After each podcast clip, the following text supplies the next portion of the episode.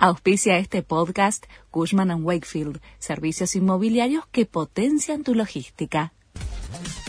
La Nación presenta los títulos de la tarde del lunes 5 de septiembre de 2022. Detectan el ADN de Sabac Montiel en la pistola hallada frente a la casa de Cristina Kirchner. El material genético fue hallado en el gatillo, la corredera y la empuñadura del arma el detenido le habría robado la pistola a un amigo. No figura como legítimo usuario de armas de fuego en los registros de la ex Renar. Además, el peritaje hecho por la Policía Federal determinó que el arma secuestrada era apta para el disparo, pero que no tenía un proyectil en la recámara. Sergio Massa llegó a Washington.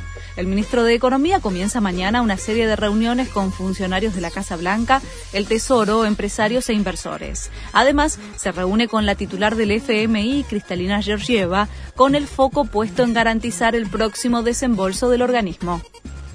El precio del pan subirá hasta un 25% este mes por la quita de subsidios sobre las tarifas de servicios públicos y el aumento de los costos, el incremento alcanzará hasta un 25% en las panaderías que no acceden a los molinos que adhirieron al fideicomiso del trigo.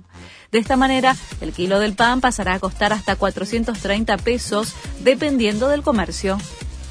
Comienza el previaje 3 Mañana abre la nueva edición del programa que devuelve el 50% de los gastos turísticos en créditos para ser usados en nuevas compras en el sector.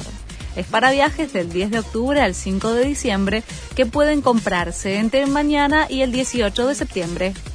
Frances Tiafoe dejó afuera a Rafa Nadal en el US Open.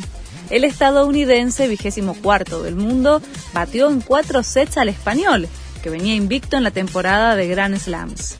Pese a esta caída, Nadal podría ser el número uno del mundo una vez que se actualiza el ranking este lunes. Este fue el resumen de Noticias de la Nación.